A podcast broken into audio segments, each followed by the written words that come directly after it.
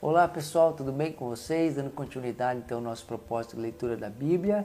Hoje então dando início ao livro de Provérbios, esse livro que foi escrito pelo sábio Salomão, né, e que também tem uma pincelada, se é que eu posso dizer assim, de Agur e de Lemuel. Alguns trechos foram esses homens que escreveram, né, e com certeza Deus os usou também para nos dar é, é, muita instrução, direção, sabedoria é, e ensinar sobre várias coisas. Até porque o livro de Provérbios você vai perceber isso. Ele fala sobre muitos temas. Ele vai falar sobre o homem e a mulher, vai falar sobre a mulher, vai falar sobre o trabalho, vai falar sobre é, filhos, vai falar é, sobre uma variedade de assuntos que tem como propósito nos ensinar, nos instruir, nos tornar sábios ou aquele que é sábio que seja mais sábio ainda.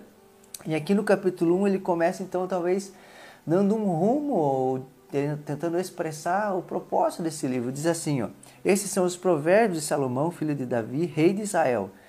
Eles ajudarão a experimentar a sabedoria e a disciplina, a compreender as palavras que dão entendimento, a viver com disciplina e sensatez, fazendo o que é justo, direito e correto, ajudarão a dar prudência ao inexperiente e conhecimento e bom senso aos jovens. É, se o sábio lhe der ouvidos, aumentará seu conhecimento, e quem tem discernimento obterá orientação para compreender provérbios e parábolas, é, ditados e enigmas dos sábios.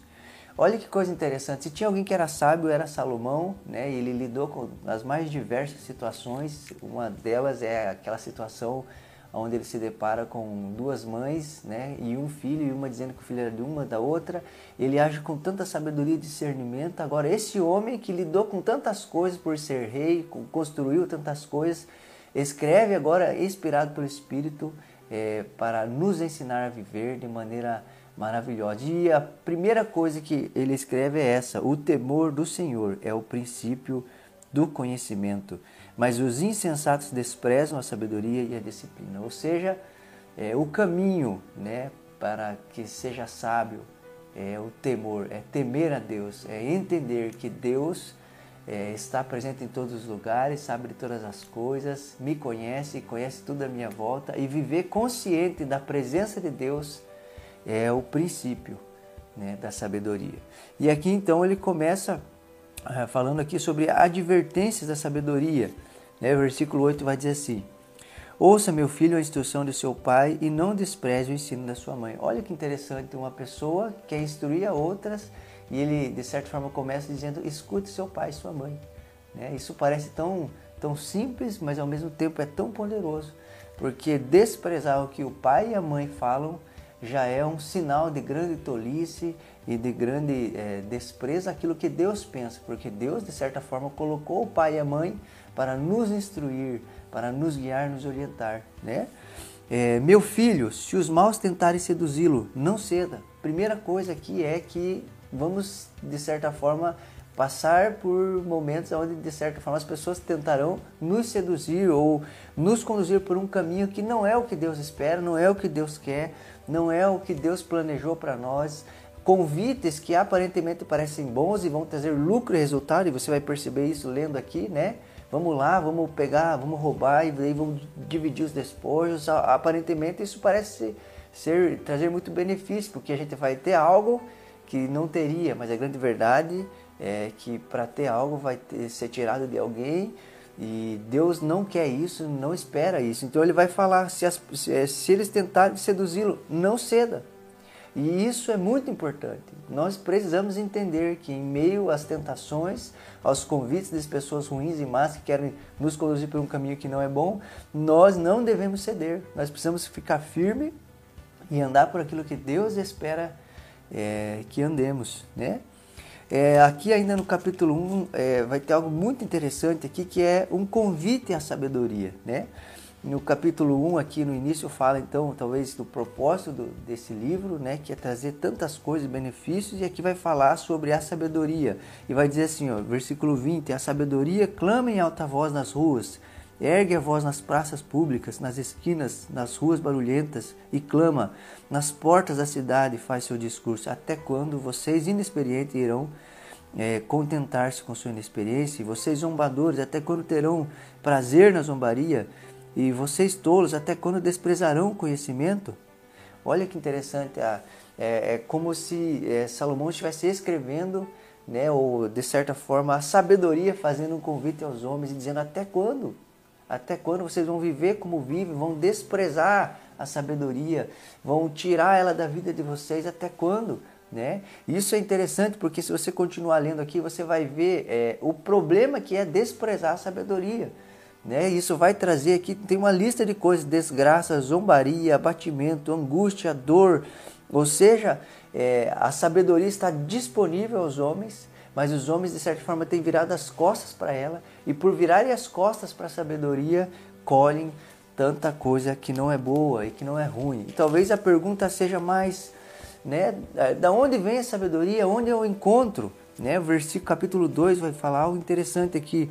Versículo 2 diz assim: Se deres ouvidos à sabedoria, inclinar o coração para o discernimento, se clamar por entendimento, por discernimento, gritar bem alto e procurar sabedoria, como se procura prata e buscá-la como se busca um tesouro escondido, então você entenderá o que é temer o Senhor e achará o conhecimento de Deus. Pois o Senhor é quem dá sabedoria e da sua boca procede o conhecimento e o discernimento. Ou seja, Salomão, então, é, é, é, de certa forma, está falando para nós aonde encontrar a sabedoria. A sabedoria é preciosa e o capítulo 3 vai falar aqui sobre os benefícios da sabedoria. Né? A sabedoria lhe garante vida longa, é, na mão esquerda, riqueza e honra. É, os caminhos da sabedoria são caminhos agradáveis e todas as suas veredas são paz. A sabedoria é árvore que dá vida a quem a abraça e quem ela se apega será abençoado. Ou seja, né? Aqui no capítulo 3, no final dele, vai falar sobre os benefícios da sabedoria. E no capítulo 2 fala que ela deve ser buscada como alguém que busca ouro, busca prata. E também vai dizer aonde encontrá-la. Vai dizer que a sabedoria vem do Senhor. E lá no livro de Tiago, a Bíblia diz assim: quem não tem sabedoria, peça a Deus.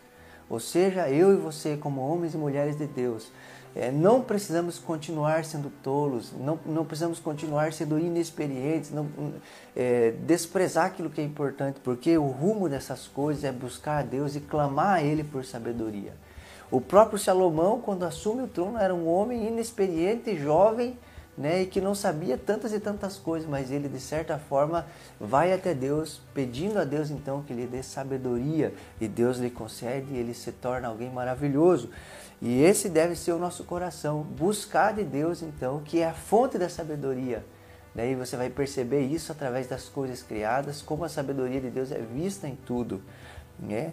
Ele também vai aqui dizer, é, aqui no versículo é, 9, é, de certa forma, algumas é, coisas que a sabedoria vai trazer para a nossa vida e direções que ela vai nos dar. Ele vai dizer assim: então você entenderá o que é justo, direito e certo, e aprenderá os caminhos do bem, pois a sabedoria entrará no seu coração e o conhecimento será agradável à sua alma. Ou seja, o fato de é, ter na nossa vida sabedoria, de que Deus derrame sabedoria na nossa vida, vai nos fazer é, é, entender o que é justo, direito, o que é certo. Outra coisa é também que a sabedoria, no versículo 12, vai dizer que a sabedoria nos livrará dos caminhos maus. Sabedoria também, no versículo 16, diz assim: ela também o livrará da mulher imoral, da pervertida que seduz com suas palavras.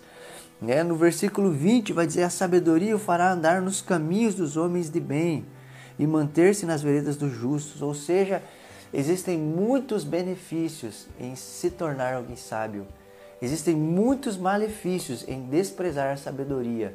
E a grande pergunta é se de fato vamos buscá-la. Já sabemos, olhando as Escrituras, que a fonte da sabedoria é Deus e que nós devemos buscar a sabedoria como alguém que procura riquezas, ouro, prata, né? Ou seja, de maneira assim dedicada, buscar a Deus sobre essas coisas.